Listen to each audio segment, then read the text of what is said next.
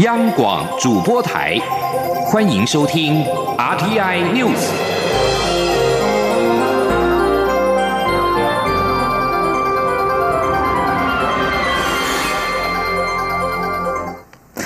各位好，我是张旭华，欢迎收听这节央广主播台提供给您的 RTI News。基本工资审议委员会今天召开，在进行六小时讨论后拍板，月薪涨到两万三千八百元，涨幅约百分之三点零三；时薪涨到一百五十八元，涨幅约百分之五点三。劳动部长徐明春强调，蔡政府照顾基层劳工，已经连续四年调涨基本工资，本次调整完全没有选举考量。记者杨文君报道。劳动部十四号邀集劳资政学四方讨论基本工资涨幅。会议从上午十点召开，约莫下午四点结束。月薪涨幅从新台币两万三千一百元调涨七百元，涨至两万三千八百元，涨幅约百分之三点零三。时薪则从一百五十元调涨八元，为一百五十八元，涨幅约百分之五点三三。在行政院核定后，预估明年一月一号实施。劳动部长许明春指出，这次月薪的部分预估约有一百八十三点二六万人受惠，时薪则约有四十八点三三万名劳工受惠。他强调，自蔡英文总统上任后，已连续四年调涨基本工资，月薪从两万零八元调涨百分之十八点九五，共涨了三千七百九十二元；时薪也从一百二十元调涨百分之三十一点六七，涨了三十八元，代表政府照顾基层劳工的。决心没有改变。许明春也强调，本次调整完全没有政治或选举考量。他说：“那我是说，我们基本工资的一个调整，这是每年哈依照我们基本工资审议办法，我们必须进行的哈一项会议。那这个呃调整与否，以及它的调幅等等，完全没有任何的政治考量或选举考量。”至于外界过去就提出，去年时薪涨幅高于月薪，出现雇主以月薪换算时薪的方式来雇佣劳工，而这次时薪涨幅依旧高于月薪，是否会让情况更加恶化？许明春则表示，以今年部分工时的数据来观察，采月薪制约百分之十五，较去年减少四个百分点；采时薪制为百分之七十七点八，反而还较去年增加四个百分点，显示并未因条幅不同。劳工被转为月薪制的情况。中央广播电台记者杨文君台北采访报道。对于基本工资调整，资方代表全国工业总会常务理事何宇会后受访时指出，这个涨幅超乎国家经济发展所能承担。资方都认为，在美中贸易战下，下半年的经济成长不乐观，内需也不理想。政府在此时还调涨，资方并不满意，也不会给予背书。劳方代表全国产业总工会理事长庄觉安受访时则表示，这个调幅虽然跟预期不同，感到遗憾，但对于政府调涨基本工资。资予以肯定。接下来关心的是，对于中国大陆国台办发言人马晓光指民进党及蔡政府介入近日香港情势，蔡英文总统今天表示，身为民主阵营的一份子，台湾当然支持香港追求自由民主，但不会介入。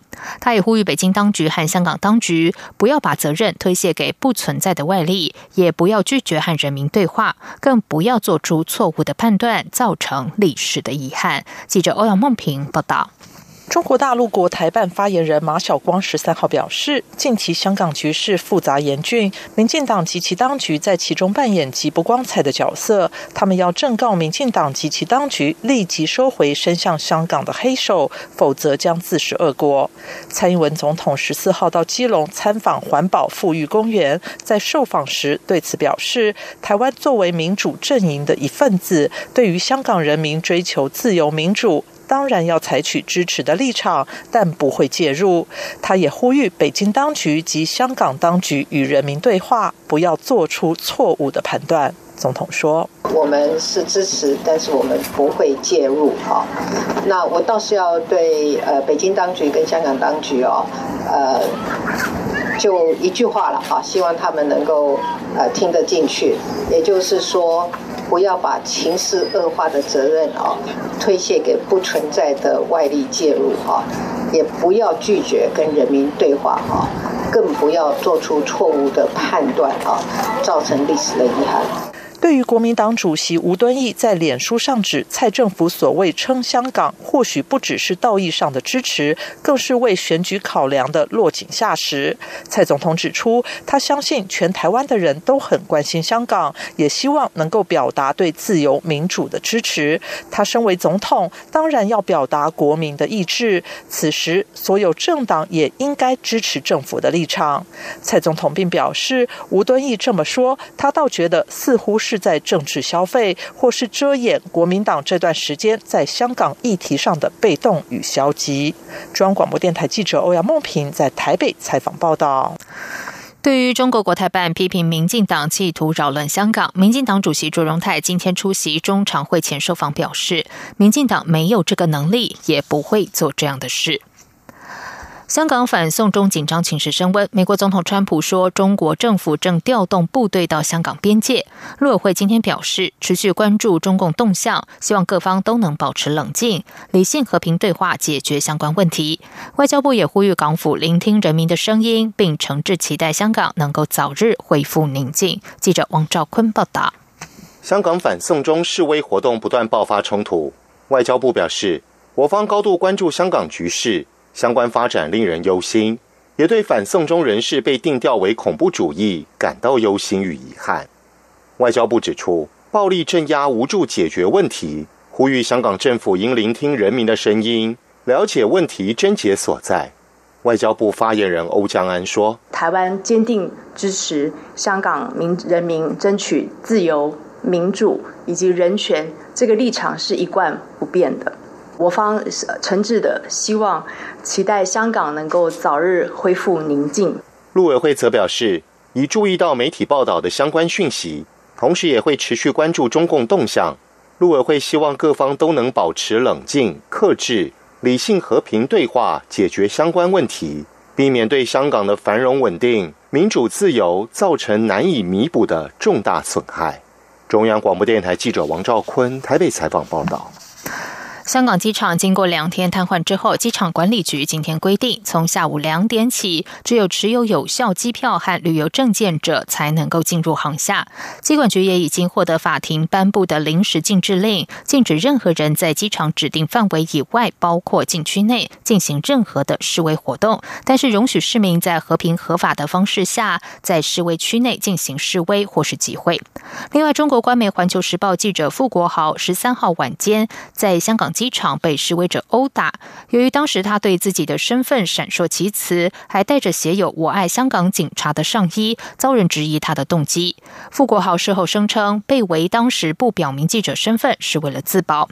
中国港澳办发言人徐露颖今天以近乎恐怖主义的行径形容这起事件，中联办则称此事已经和恐怖分子的暴行无异。香港记者协会今天发表声明，谴责暴力对待记者的行为，并且呼吁中国。大陆的新闻工作者为了避免引起误会，在香港采访大型示威活动时，要清楚展示记者证件，方便市民辨认，也呼吁市民尊重记者的工作。今天是国际慰安妇日，总统府发言人丁允恭今天表示，政府一向高度重视台籍慰安妇问题，立场也很清楚，就是要面对历史，追求公义，还给受害阿妈们应有的尊严。他进一步表示，民进党执政以来，政府对慰安妇议题持续关怀，并给予实质帮助，如妇女救援基金会在台北迪化街成立阿妈家和平与女性人权馆，文化部也有积极协助。今后政府仍将持续和日。方积极交涉协商，请日方重视台籍慰安妇的权益和尊严。长期替慰安妇争取权益的妇女救援基金会今天再度前往日本台湾交流协会提出抗议。傅援会执行长范晴表示，台湾慰安妇阿嬷不断凋零，现在掌握的记录当中还剩两位在世，他们会坚持下去，促使日本面对历史，学习教训。同样有慰安妇受害者的南韩，将今天指定为国家纪念日的日军慰安妇受害者纪念日。南韩女性家庭部今天在首尔举办活动，参与者包括慰安妇受害者、公民团体、普通市民等三百多人。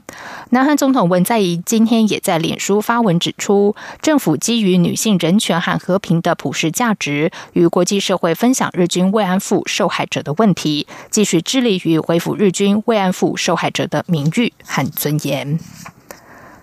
继续要来关心的是，台湾大学医学院附设医院今天发表 AI 人工智慧导入脑瘤勾勒的判读系统。这套系统最快只要三十秒就可以找出可疑的肿瘤，不仅大幅的减少医师前置的诊断时间，同时也是国内第一起将 AI 应用在脑瘤治疗的科技应用。台大表示，这项系统也获选为美国放射肿瘤学会年会的口头论文报告。记者肖兆平报道。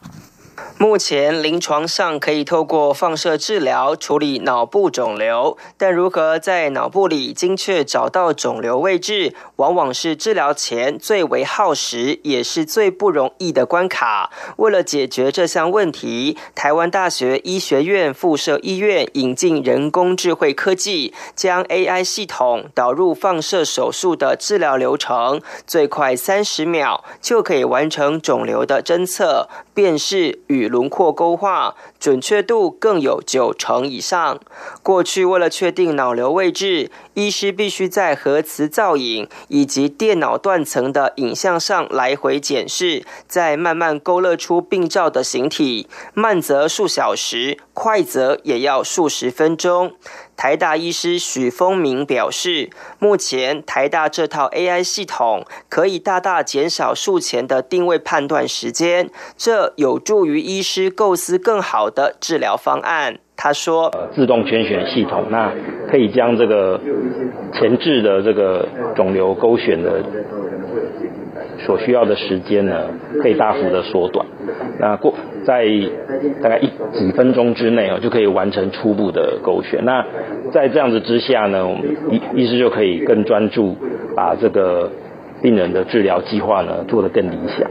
许峰明表示，这系统对医师来说，其实不需另外再学习新的机器，因为只是 AI 系统在前端先协助医师分析资料，最后整合在一套系统平台，医师只要在后端把关确认。他说：“我们会在他们做完这个定位、立定位所需要的影像之后，就把他们的影像进到这个人工智慧系统里面去做处理。那处理之后，它会输出在我们的这个治疗计划系统上面。那我们就可以在上面做这个呃确认。”台大医院表示。将人工智慧整合在脑瘤放射手术，不仅是国内脑瘤治疗技术的创举，同时也被获选为今年九月美国放射肿瘤学会年会的口头论文报告。台大也将前往美国芝加哥发表这项台湾之光。中央广播电台记者薛兆平采访报道。在外电消息方面，印度查谟与克什米尔省长马里克表示，克什米尔地区受印度控制的部分将在十五号独立日过后放宽民众自由移动的限制，但电话线和网络仍然将维持断线。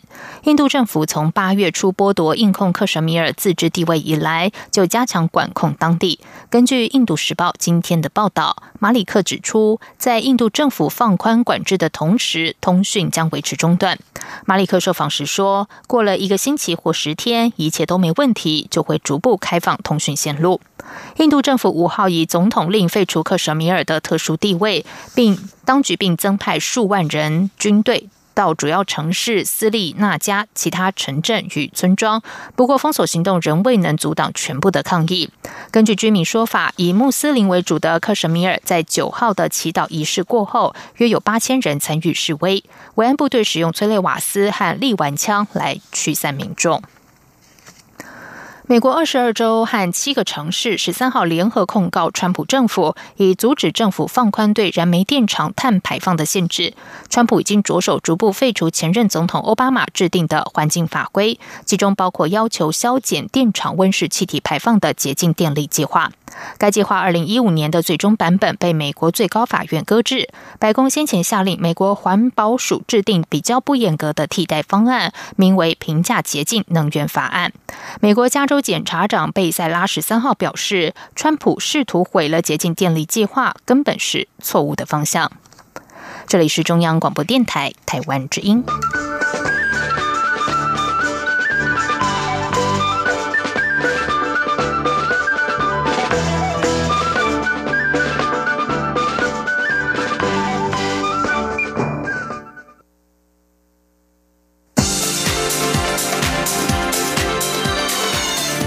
是中央广播电台台湾之音，欢迎继续收听新闻。时间是十九点十五分，欢迎继续收听新闻。台北市长柯文哲、红海集团创办人郭台铭以及立委王金平的三方面会谈备受关注。自从国民党总统初选落败之后，郭台铭今天首度公开露面，不过对于记者的提问都不愿意回应。至于媒体报道，郭台铭、柯文哲和王金平三人十八号将同台出席一场宗教活动。郭阵营发言人刘幼彤上午受访时表示，的确有收到邀请函，但是目前尚未决定是否参加。至于三方幕僚的会前会，一定会在十八号前举行。对于郭科王三人十八号是否将公开亮相，柯文哲今天受访时说他不清楚，但是当天确实会到桃园。关于和郭台铭的合作，柯文哲说，如果彼此对于台湾前途的看法一致，就可以进入下阶段。高雄市长、国民党总统参选人韩国瑜近来频频被爆料私德的问题，党内整合也面临困难，纷扰不断。在党中央的安排下，今天下午原本传出韩国瑜将于晚间北上会见党主席吴敦义，党中央也证实有这场参叙，并指两人将会就选举步骤和策略交换意见。不过，经过媒体大幅报道之后，国民党代理主委陈美华在晚间表示，韩国瑜在高雄被媒体堵着，赶不及高铁。因此，今晚的会面取消。此外，国民党十四号下午召开中常会，吴敦义在会中表示，党中央将选择适当时机，邀集党籍县市首长、议长、县市党部主委一起进行联合造势活动，凸显全党团结、争取胜选的决心。而国民党今天召开中常会，针对香港反送中的事件，党主席吴敦义表示，国民党高度的重视香港问题。他并且再次强调，国民党的两岸立场是九二共识，一中各表，坚决反对一国两制，反对台独。任何党员从事任何活动时，都应该依循这个党纲。记者刘品希报道。国民党十四号下午召开中常会，党主席吴敦义在会中表示，目前两岸关系动荡受阻，中国大陆停止陆客自由行，并打算进一步限缩团客，严重冲击我国观光产业。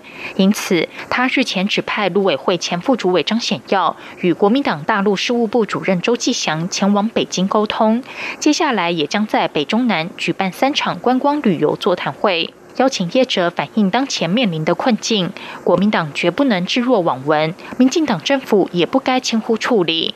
至于香港反送中事件越演越烈，吴敦义则再次强调，国民党高度重视香港问题，希望香港民众的生活能够尽快恢复安定。政府也要提出有效可行的方法，保障在香港的台商与台生。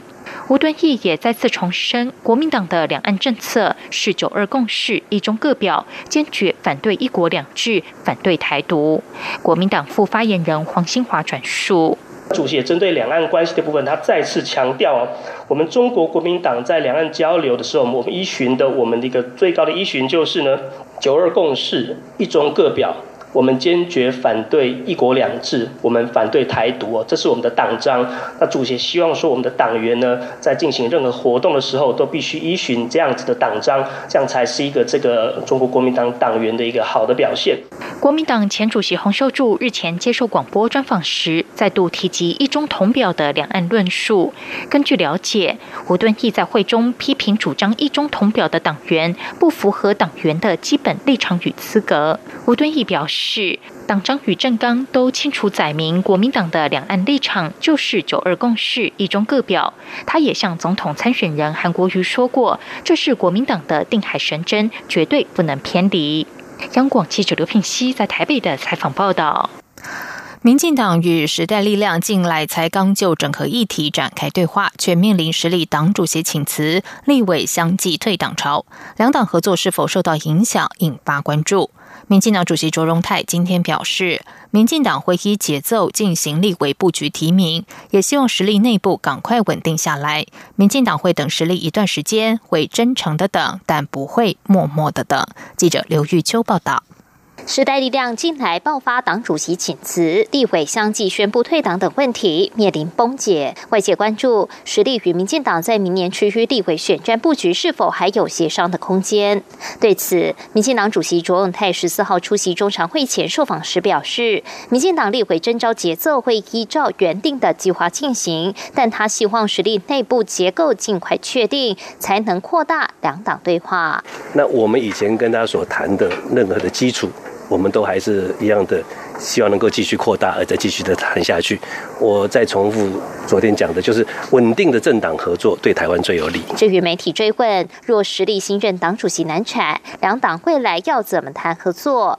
卓荣泰说，民进党愿意等实力一段时间，但不会默默的等。我们现在只希望他们的权利赶快定稳定下来，那跟整个党谈，或是呃候选人之间能够做一些私底下不同的默契的交换，我们都愿意啊。但是赶快权力定下来。我们会再等他一段时间。你们会等他哦？等到什么时候？我们会真诚的等，但是不会默默的等。针对立委选战布局，民进党还有十七个监困选区尚未提名。民进党二十一号将召开中执会，通过第三波立委征召提名名单。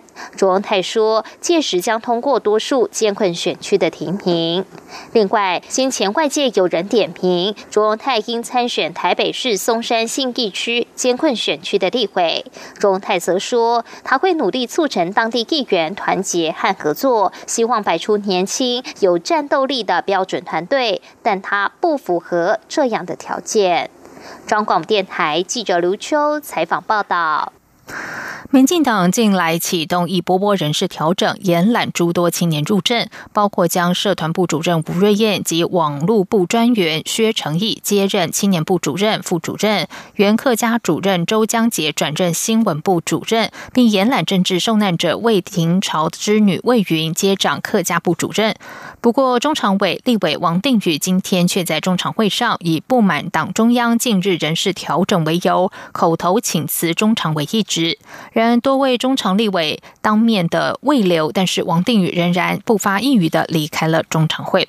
而王定宇事后则是透过脸书发文指出，他因为看不惯，所以愤怒失望，但是又不想把垃圾倒给大家，因此推荐愤怒也好，生气也可以一书给大家阅读。接下来关心的是，桃园机场第二航厦扩建案经传工程弊案，上百名的检调人员昨天大动作搜索桃园机场公司工程处以及厂商办公室等地，并且带回了桃机工程处林姓处长以及承办员等三十多人。经过漏夜的侦讯，于今天声押两人，其余交保。对此，桃机公司董事长王明德在下午亲上火线，强调已经将涉案同仁调职查办，第三航厦的工程不。受影响。记者吴丽君报道。陶机工程处长林文珍，经传在二零一七年到二零一八年经手第二航厦扩建案时，与两名工程处同仁以内神通外鬼的方式，向借牌围标的厂商泄露底标，再从中收取回扣，预估索贿金额恐破新台币千万甚至上亿元。此案经检调单位历时两年搜证后，于十三号清晨展开搜索查。查扣账户，并带回三十多名嫌犯侦讯后，于十四号凌晨将林文珍及吴姓承办员依违反贪污治罪条例、政府采购法等罪嫌声押，其余十一名涉案人等则预令以两万至三十万元不等交保。对此，淘机公司董事长王明德深感痛心，于十四号下午亲上火线，强调已将。将涉案同仁调职查办，至于大家关切的第三航厦工程，则不受影响。王明德说：“我目前已经决定将这个林姓的主管调离非主管职务，静候侦查。另外两位同仁呢，也因为职务跟本案有关，必须调动。那比较重要的是，我们公司呢。”到今天为止，内部的采购制度等等都不受影响，对第三航厦应该没有问题。那第三航厦的运作还是正常。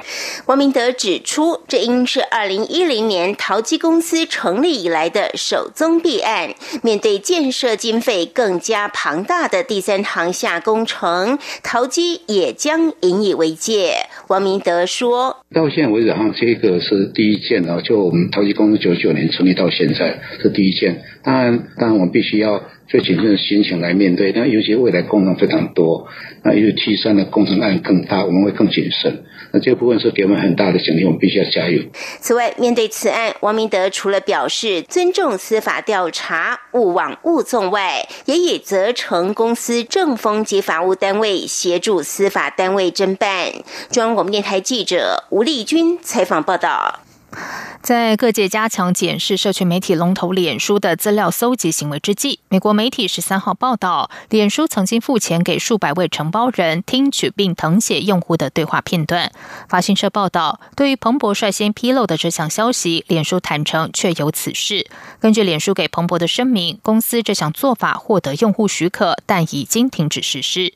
这些承包人是在测试脸书以人工智慧诠释讯息的能力。受影响者只有那些选择让口语聊天转成文字的脸书 Messenger 应用程式的用户，包括亚马逊、苹果、谷歌等提供语音助理的公司，先前也都已经承认搜集对话内容来改善产品。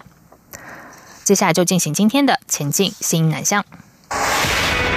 前进新南向。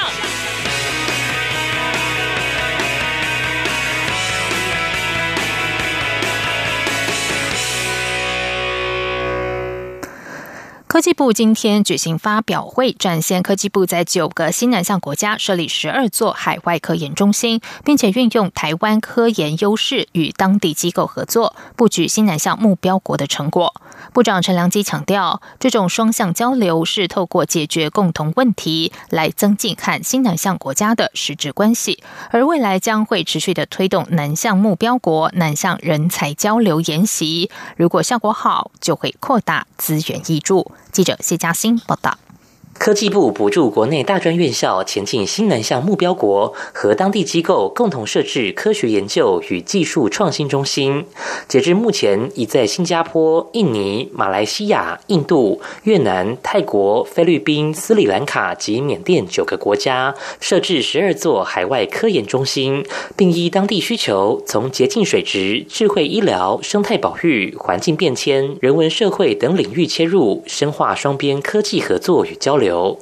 科技部长陈良基十四号在成果发表会上强调，台湾有许多亮眼的科研成果，只要新南向目标国有相关的需求，科技部会尽量将这些科研能量推出去，协助当地解决问题，同时也展现台湾的科研优势，进而长期培养双方情谊，扩大交流，且不会只有单方面的付出。他说：“本来在台湾，你可能拿不到那么多相关的实验的 data，那像植物物种也是类似。那所以我们参与也是我们得利的。老实讲，就双方会把互相的资源中整，因为都是国际化，所以它还有可能透过那个学校又继续往外延伸出去。所以这样的话，国际的学术的网络跟实验的场域就变得很大。还有一块就是他们的学生跟老师也会参与。那对我们老师来讲，也是我们把整个团队的力量就变大。”针对明年度政府新南向政策预算大减，陈良基表示，科技部在这方面预算算是持平，一切照计划走。而除了这十二座海外科研中心外，也计划邀请新南向目标国人才做研习。如果人数多、效果好，就会调整预算，扩大资源益助。中央广播电台记者谢嘉欣采访报道。有十五名的农业青年大使在新南向计划下到泰国农业交流，他们有的是学生，有的已经是有实务经验的青年农民。这趟交流让他们受益良多，从泰国的经验连接到台湾，获得不少灵感。为了推动新南向政策，外交部和农业委员会今年继续合办农业青年大使新南向交流计划，以踏实互惠、永续农业为主轴，甄选出三十名具有农林渔牧专长的青年，组成两团，分别赴泰国和印度进行约一周的参访交流。十五人的农业青年大使团日前抵达泰国，参观全东南亚最大的蔬果批发市场以及农业大学，以了解泰国市场的运作还有产销形态，并。并且和泰国学界人士交流。国立屏东科技大学动物科学与畜产系的廖建志表示，他对泰国有兴趣，也能够借此行了解泰国的农业。以上新闻由张旭华编辑播报，这里是中央广播电台台湾之音。